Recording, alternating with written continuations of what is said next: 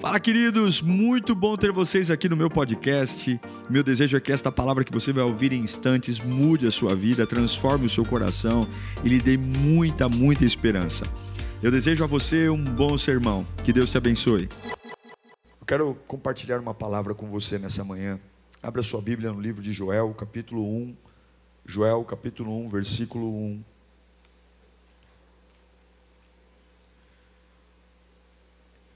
Eu acredito que Deus nos fez para sermos prósperos.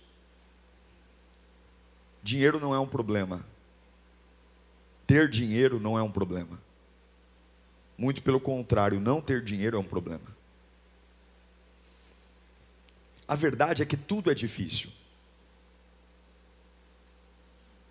Conquistar recursos é difícil, mas viver sem recursos também é é difícil. É o que eu falo, né? A gente tem que escolher o difícil, porque é, perder peso é fácil, mas viver obeso é fácil? Não. Ficar sozinho é fácil?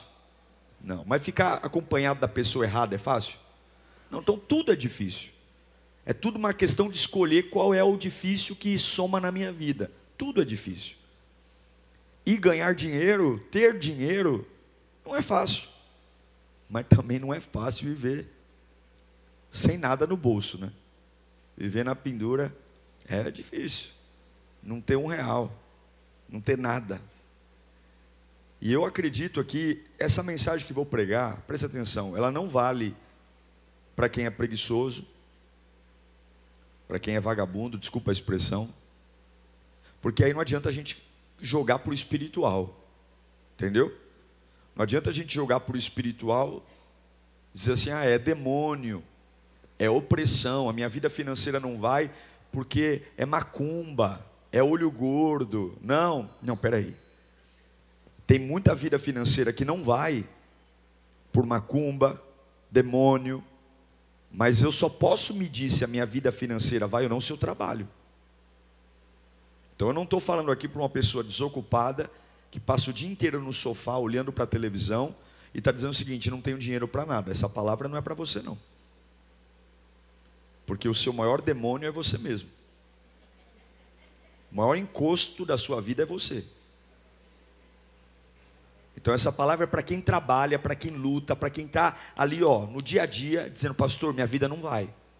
Minha vida, minha vida financeira não vai. Eu estou fazendo a minha parte. Eu estou lutando, eu estou trabalhando, eu estou acordando cedo, eu estou estudando, mas não vai. Então essa palavra aqui é para você. Deus vai te ajudar nessa manhã. E você vai romper na vida financeira. Agora, você que está mais para lá do que para cá, dormindo até meio-dia, e me maratonando na Netflix o dia inteiro, aí essa palavra não é para você, não. Porque aí não adianta você culpar o diabo. A culpa é sua. Joel capítulo 1, versículo 1 diz assim: A palavra do Senhor veio a Joel, filho de Petuel. Ouçam isso Anciões, escutem, todos os habitantes do país. Já aconteceu algo nos seus dias? Assim nos seus dias? Ou nos dias dos seus antepassados? Contem o que aconteceu aos seus filhos, e eles aos seus netos, e os seus netos à geração seguinte. O gafanhoto, cortador, mais conhecido como lagarta, deixou o gafanhoto peregrino o que o, o que o gafanhoto cortador deixou, o gafanhoto peregrino comeu. O que o gafanhoto peregrino deixou, o gafanhoto devastador comeu. O que o gafanhoto devastador deixou, o gafanhoto devorador comeu. Vamos orar. Senhor, nos ensina. Fala conosco, Pai. A gente tem tantos sonhos e tem horas que é tão difícil quando a matemática não bate. Parece que tem uma tampa, parece que tem uma maldição. A gente começa bem, mas ao longo do caminho sempre acontece alguma coisa. A gente tem aquela sensação de que vai, de que a gente vai conseguir alcançar o objetivo, damos os primeiros passos, mas tudo volta a estaca zero. Fala conosco, Senhor. revela os teus princípios, ajuda-nos, Pai, em nome de Jesus. Joel significa Jeová é Deus. Inclusive o nome Joel é um nome muito comum lá em Israel. É como se fosse José e Maria aqui no Brasil. Muita gente em Israel chama Joel. E ele é levantado por Deus para profetizar numa época de muita devastação, muita fome, pobreza, miséria. A terra de Judá é tomada por uma praga, uma praga de gafanhotos que devasta tudo: a vegetação, as pastagens. E não é só a vegetação e as pastagens, o rebanho começa a morrer de fome. Cabras, bois, cavalos. A praga era tão grande que no versículo 7 do capítulo 1 de Joel, diz que até as cascas da árvore foram comidas. Arrasou as minhas videiras. Joel 1,7. Arrasou as minhas videiras, arruinou as minhas figueiras, arrancou-lhes a casca e derrubou-as, deixando brancos os seus galhos. Em poucas horas, em poucos momentos, tudo que era verdejante havia se tornado numa desilusão, destruição e desolação. Povo, animais morrendo de fome. Eu não demonizo o dinheiro. Eu tenho sonhos financeiros para minha família e você deve ter também. Não há nada de errado em você querer morar numa casa melhor. E não há nada de errado. Durante muito tempo, a própria igreja evangélica imbuiu na cabeça de seus membros uma mente miserável, de que você não pode ter nada. Você pode sim. Você pode ter o melhor dessa terra, desde que o seu coração não esteja nisso. Você pode. Você pode ter um carro bom, uma casa boa. Qual é o problema? Qual o problema de querer ir para fora do país? Qual o problema? Qual o problema de querer ir na Disney? Mas é preferível falar que na Disney tem mensagem subliminar. Que lá na sala do presidente tem um altar, que se você vira a pequena seria de cabeça para baixo, tem um órgão genital. Meu irmão, eu quando tiver dinheiro, eu vou levar minha filha na Disney. Vou levar. Vou levar. Porque ela vai lá brincar, não vai adorar o diabo. Ué, eu quero, não é nenhum problema não, prosperar. Qual o problema? Qual o problema de você querer se vestir melhor? Você viajar e ir para um resort, hã? Ficar lá no resort, lá com os pés para cima, hã? Balançando na rede, olhando para o teto. Qual o problema? Qual o problema de você descansar? Deus te abençoar tanto você tirar um ano sabático. Fala assim, Deus me abençoou tanto, me abençoou tanto, que eu estou fugindo por um ano. Ano que vem a gente se encontra. Ué, graças a Deus o que eu tenho guardado no banco me sustenta e ainda sobra. Você recebe essa unção ou não? Gente, tudo é uma questão de perspectiva, de mente. Porque se eu creio que isso é possível, eu vou orar por isso. Eu vou trabalhar por isso. Você quer saber aonde você vai chegar? Observe seus pensamentos. Você quer saber o que você vai viver amanhã? Observe o seu pensamento. O que você pensa determina o que você vai ser. Se você, quando eu falo um negócio como esse, e você já rejeita, e fala: Isso não é para mim. Você já não vai viver isso, porque a sua mente, ela produz suas ações. Veja, o povo estava doente, havia uma devastação. Agora, por que, que havia uma devastação? Tá a explicação, vamos na Bíblia, em Joel 1, 9, do 9 ao 12. Havia uma devastação.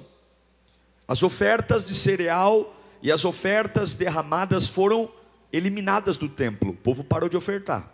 Está aqui, está na Bíblia. Os sacerdotes que ministram diante do Senhor estão de luto, uma tristeza na presença de Deus. Os campos estão arruinados, a terra está seca, o trigo destruído, o vinho novo acabou, o azeite está em falta. Olha a desgraça.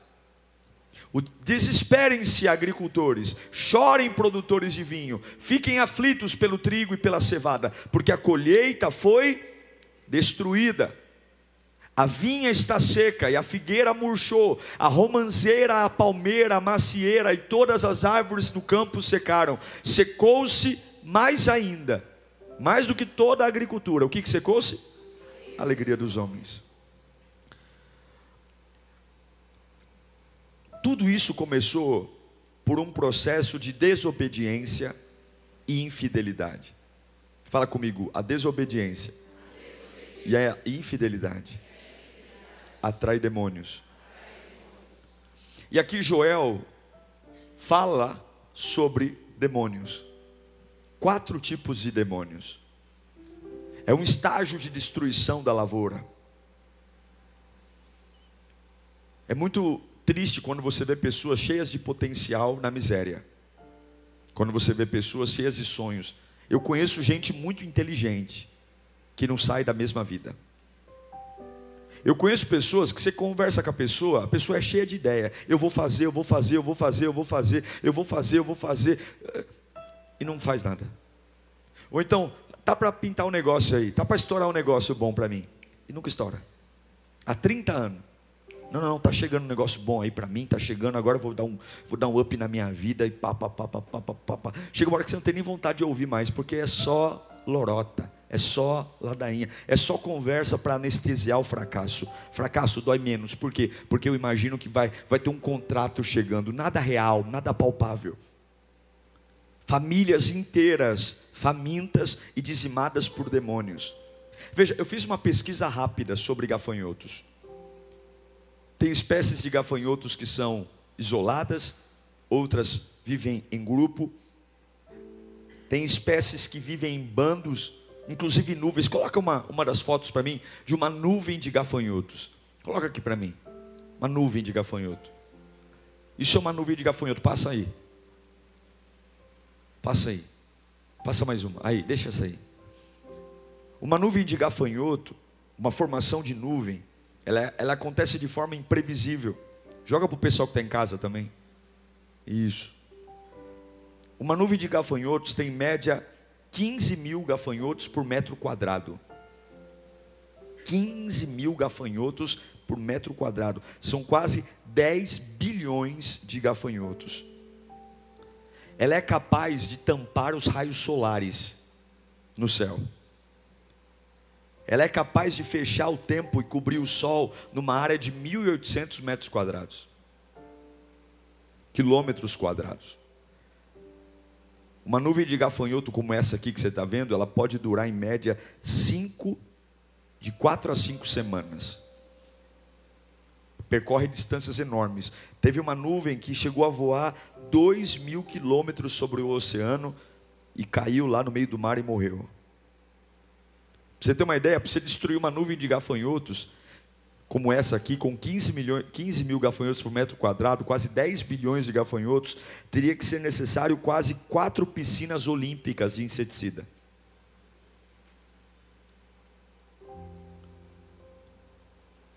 Eles têm um apetite tão grande, tão grande, tão grande, que eles perdem o senso de, da própria sobrevivência. Eles comem o, pe, o próprio peso e simplesmente não temem nada e ninguém.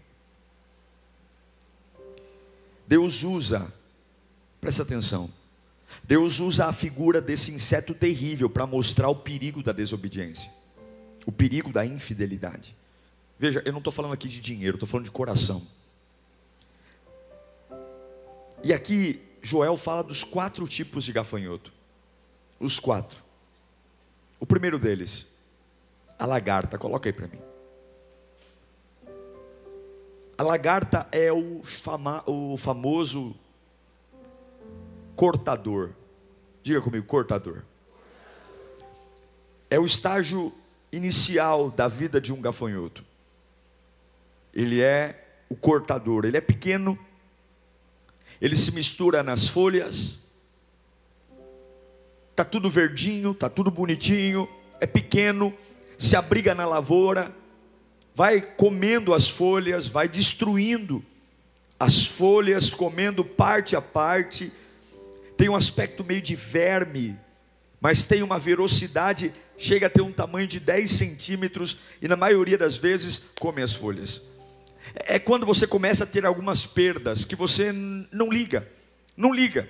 A sua vida ela começa a não ser tão eficiente, tão eficaz. Mas você não liga, você fala, ah, eu tenho mais. Eu tive um prejuízo aqui, eu tive um prejuízo ali, mas eu ainda tenho dinheiro, eu ainda tenho recurso, eu ainda consigo me virar. Não estou sendo tão produtivo como antes, não estou conseguindo eh, administrar, mas está tudo bem, eu ainda fecho no positivo. Não é tão positivo como antes, mas eu ainda fecho no positivo. E, e à medida que essa lagarta vai crescendo, ela vai crescendo, ela vai fixando-se em outros lugares, ela vai mudando de cor, ela vai mudando de aspecto. E, e, e, essa lavoura bonita, verde, é, essa lavoura é, que, que, começa a ter pequenos pedaços de folhas, comidas, prejuízos, é, é uma atuação maligna mesmo. Satanás começa sempre com, sempre com o cortador. Ele vai podando o seu poder de compra. Ele vai podando o seu poder de compra. De repente você não consegue mais ser eficiente. Termina o mês, e você não consegue pagar suas contas, ele vai, vai podando o seu limite. Isso não é só na parte financeira, é no cansaço, é na criatividade. Antigamente você era produtivo o dia inteiro, hoje dá quatro horas da tarde você já quer fechar o computador e ir para casa. Você tinha disposição para trabalhar, hoje não, hoje você tem dificuldade com a segunda-feira, porque é um peso, você vê o seu limite. Você fala assim: eu ainda trabalho, eu ainda faço, eu ainda vou, mas eu vejo algo cortando a minha vida. Cortando, existe sim atuações espirituais para matar você profissionalmente, para deixar você fazendo, mas fazendo menos. Tem uma beleza ainda que te distrai, mas essa beleza ela vai sendo minguada. É quando você olha para si mesmo e diz assim: tá bom, tá bom, eu não tenho mais ambição nenhuma, eu não tenho mais sonho nenhum. Esse, esse é o cortador. É aquele que traz um espírito de desânimo, confusão. É você não conseguir mais estabelecer vínculo no seu trabalho. Você começa a ficar disperso, passa mais tempo na rede social do que trabalhando. Você não estuda mais, pega um serviço para fazer e daqui a pouco você joga para fora e pega outro. Você não consegue mais ser focado, produtivo. Você não consegue mais começar e terminar. E você sabe que não há honra para quem não termina. É isso que o cortador faz. Você tem muita coisa na mão e não termina nada. Faz tudo, mas não faz nada direito. Isso é um demônio.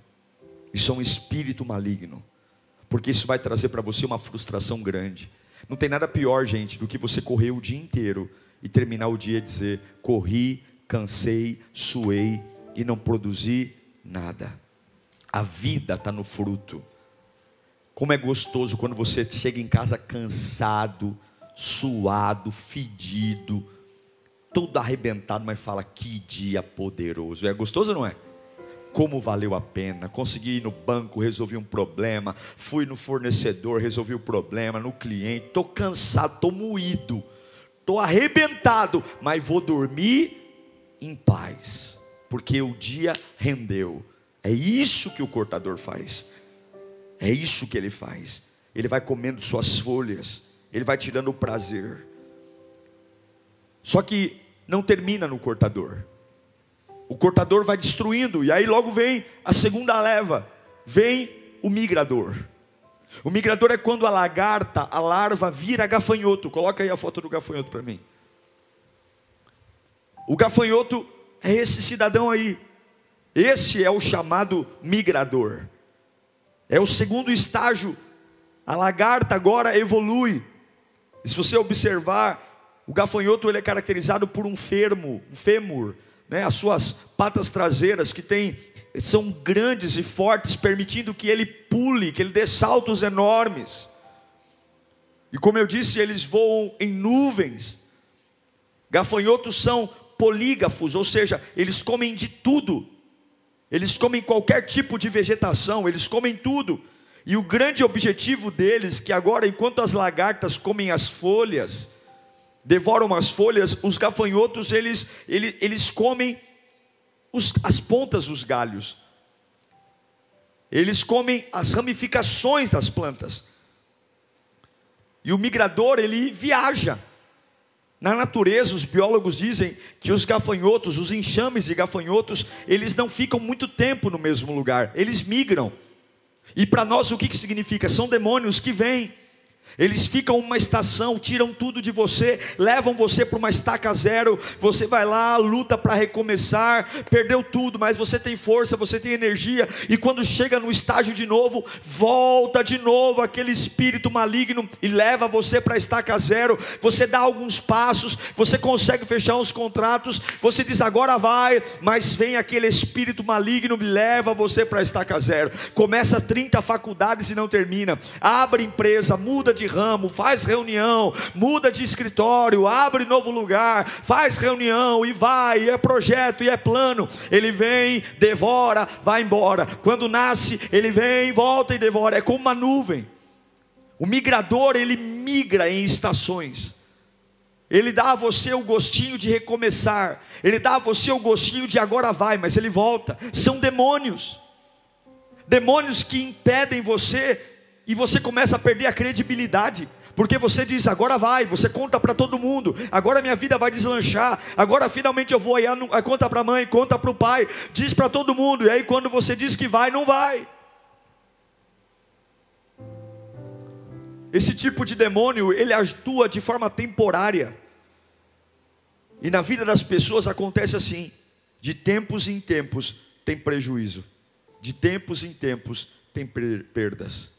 De tempos em tempos, alguma coisa vai lá e arranca algo de você. Você nunca consegue usar uma fase para somar na outra. Sempre volta a estaca zero. Sempre. Todo lucro que você tem numa época, não consegue usar na outra, porque o lucro que você tem, o que você guardou, o migrador vem e rouba. Isso acontece não só na vida material, isso acontece também em marcas profundas porque o objetivo do migrador é matar seu objetivo. Como é que eu vou ter um objetivo? Como é que eu vou ter um sonho se nunca sobra? Se nunca sobra? Se eu nunca consigo agregar? O migrador é aquele roubo constante. É quando você tem aquele baixo nível de satisfação pessoal. É quando a sua cabeça começa a dizer assim, ó, não adianta. Não adianta mais. Não adianta mais. Durante muito tempo, irmãos, as pessoas achavam que servir a Deus era uma questão de estar na igreja, mas o seu, o seu trabalho serve a Deus. Fala comigo, meu trabalho.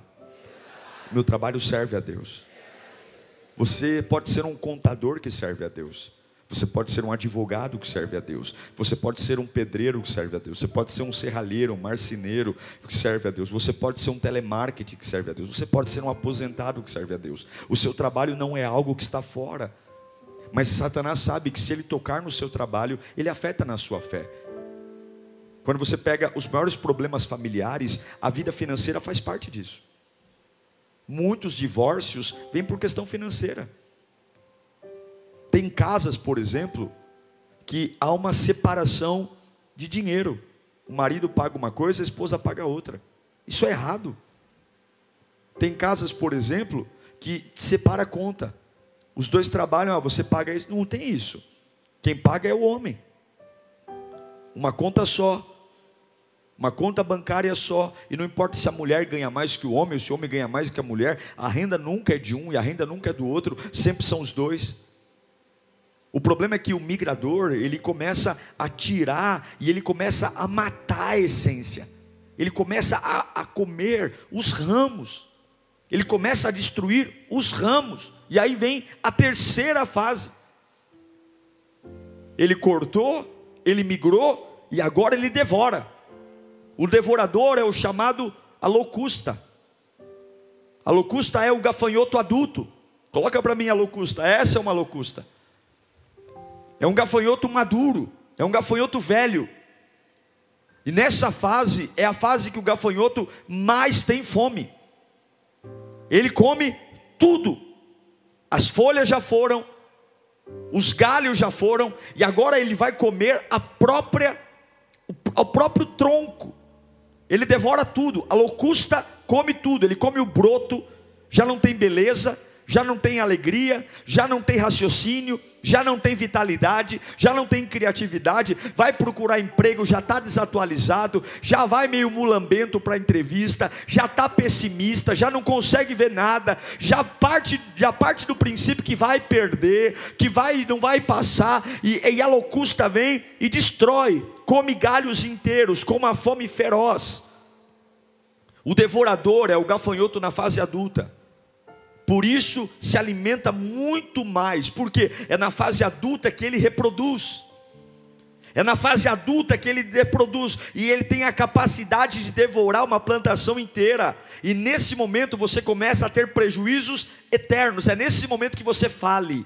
É nesse momento que você é mandado embora da empresa por justa causa. É nesse momento que você tem que pegar um atestado médico e sair. É nesse momento que você não tem coragem de colocar o bumbum na cadeira para ser produtivo. É nesse momento que o Satanás começa a soprar no seu ouvido: pega licença, pega licença. Tem muita gente que precisa ficar de licença, mas infelizmente eu estava lendo uma matéria esses dias que nos Estados Unidos, por conta da pandemia, uma das grandes crises, eu não sei no Brasil se está acontecendo, eu não li no Brasil ainda, mas tem muita gente nos Estados Unidos que não quer voltar a trabalhar.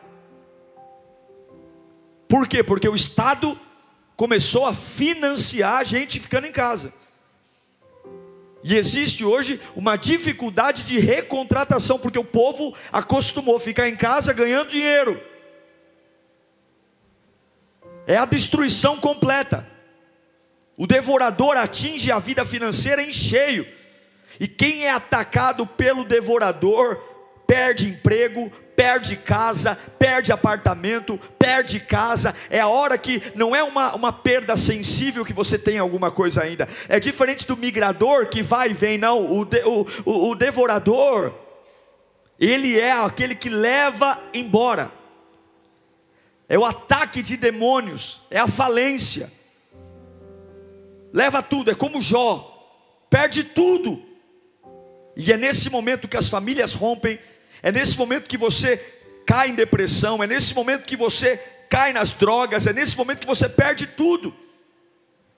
Porque o devorador come. E aí vem a última praga. Ele devorou Perdão, ele cortou, ele migrou, ele devorou, e agora vem a última praga: ele vai destruir. O destruidor é o pulgão, é o filho, é o filho do, de, do devorador. Esse é o pulgão.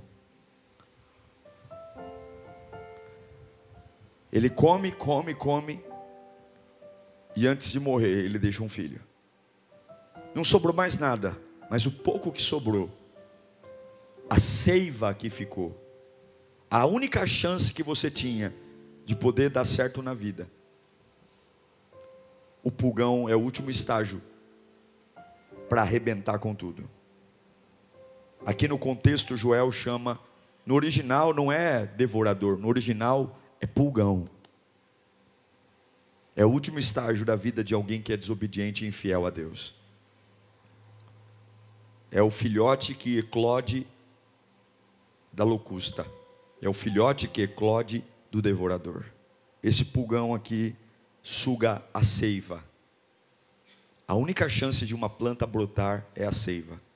E o pulgão se alimenta do que? Da seiva. A seiva é a vida da planta. O pulgão come a seiva. Nessa fase, o agricultor já não tem mais o que fazer, porque não há broto. Os ovos deixados pelo devorador morrem.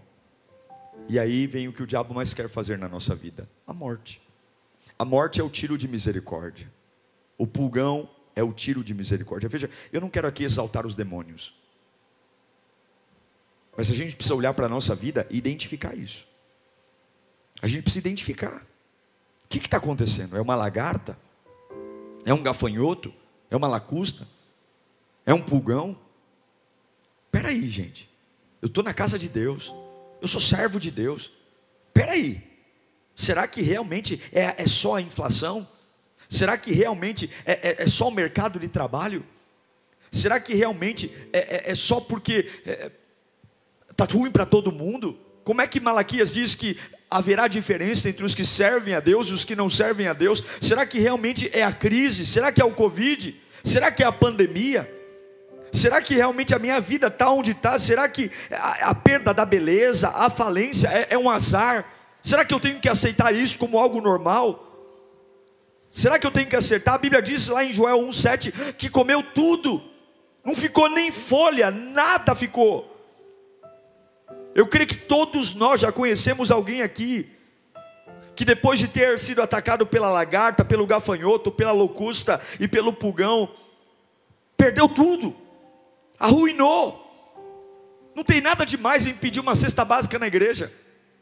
Não tem nada demais em depender. Todos nós podemos passar períodos da nossa vida que a gente pode precisar de ajuda. E está aqui a área social da igreja para te assistir, para te ajudar.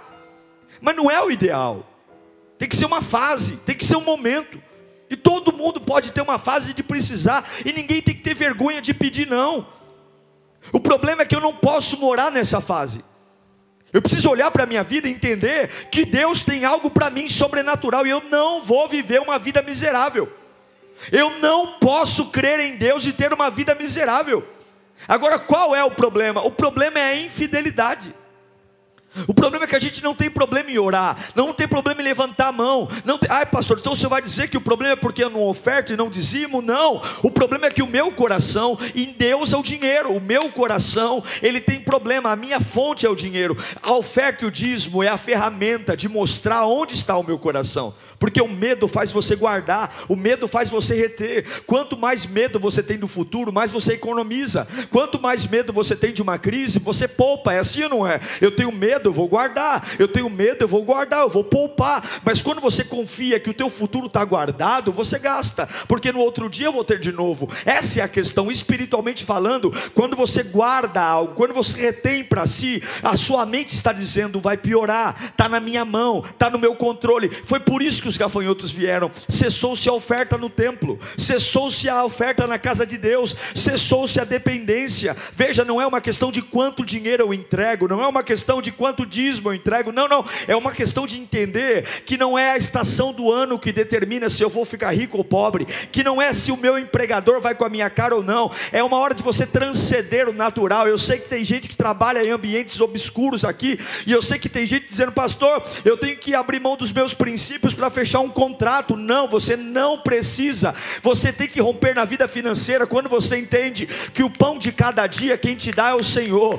Escuta uma coisa aqui: o pão de cada dia quem te dá é o Senhor. Você não precisa se rebaixar. Se você, se um cliente olhar para você e dizer assim, ou você faz do meu jeito e eu não fecho o contrato, você vai dizer para ele: o pão de cada dia quem me dá é o Senhor. O pão de cada, bate na mão assim, ó, fala: o pão de cada dia quem me dá é o Senhor. Fala de novo: o pão de cada dia quem me dá é o Senhor.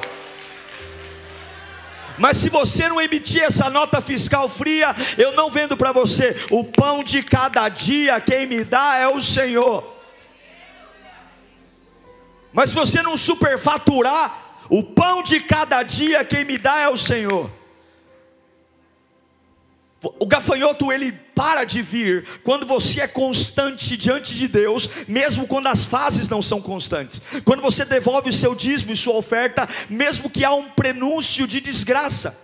Uma pessoa uma vez me disse, pastor, esse mês eu não consegui dizimar por conta das minhas contas. Eu não consegui ofertar por conta das minhas contas. Eu vou dizer para você, querido, o meu coração vai dizer para você: está tudo bem, pague as suas contas e dizime depois. Mas a Bíblia não ensina isso. Eu digo sempre quando alguém me pergunta isso, eu falo assim, irmão, faça o que você achar melhor. Mas quando você diz, eu vou, de, vou reter o que é de Deus para resolver os meus problemas, é como se você falasse assim: Senhor, eu acho que o Senhor não tem capacidade de me ajudar esse mês. Então deixa eu trabalhar sozinho, deixa eu resolver meus problemas. Quando eu colocar minha vida em ordem, eu volto a me relacionar contigo. Se tem um momento que é para você, quando você precisa de um milagre, quando você precisa de uma provisão, é nesse momento que você tem que ir a Deus. É o tudo ou nada. Irmãos, olha, eu tenho muitas críticas à Igreja Universal do Reino de Deus. Eu acho que em alguns momentos sim existe um exagero. Mas algumas vezes eu entendo a questão do tudo ou nada.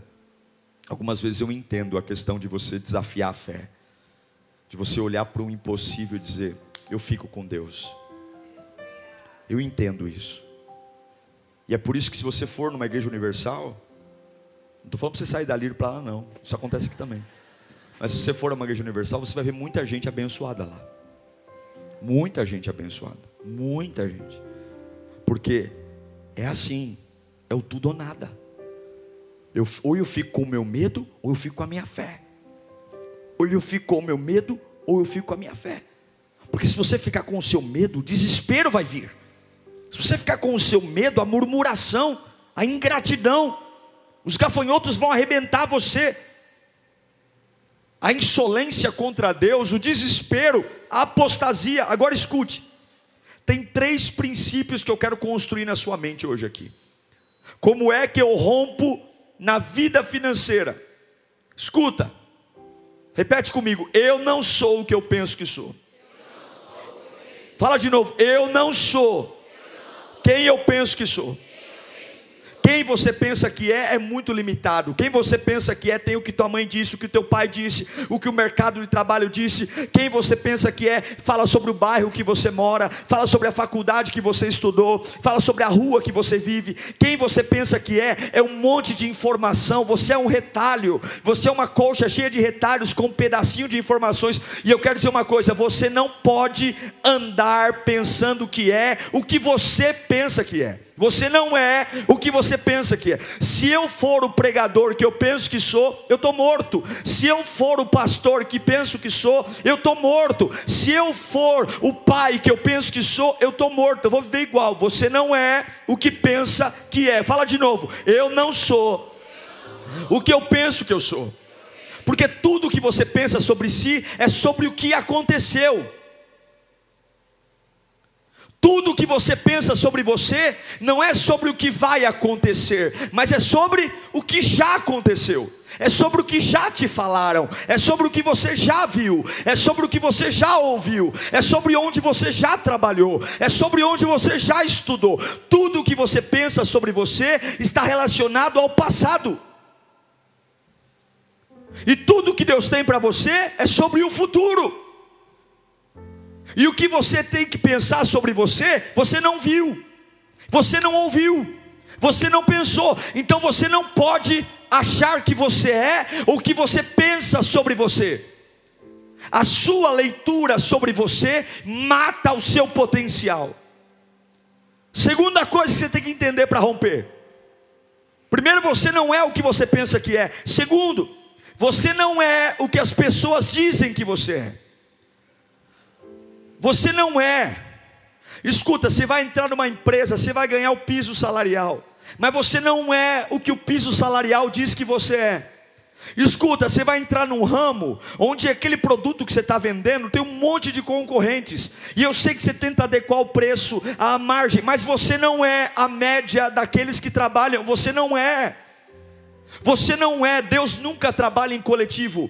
Deus nunca trabalha com massa, Deus trabalha com indivíduo. Deus conhece teu CPF, Deus conhece teu RG, Deus conhece teu endereço, Deus sabe o teu nome. Deus não trabalha com turma, Deus não trabalha com bando, Deus não trabalha com gangue.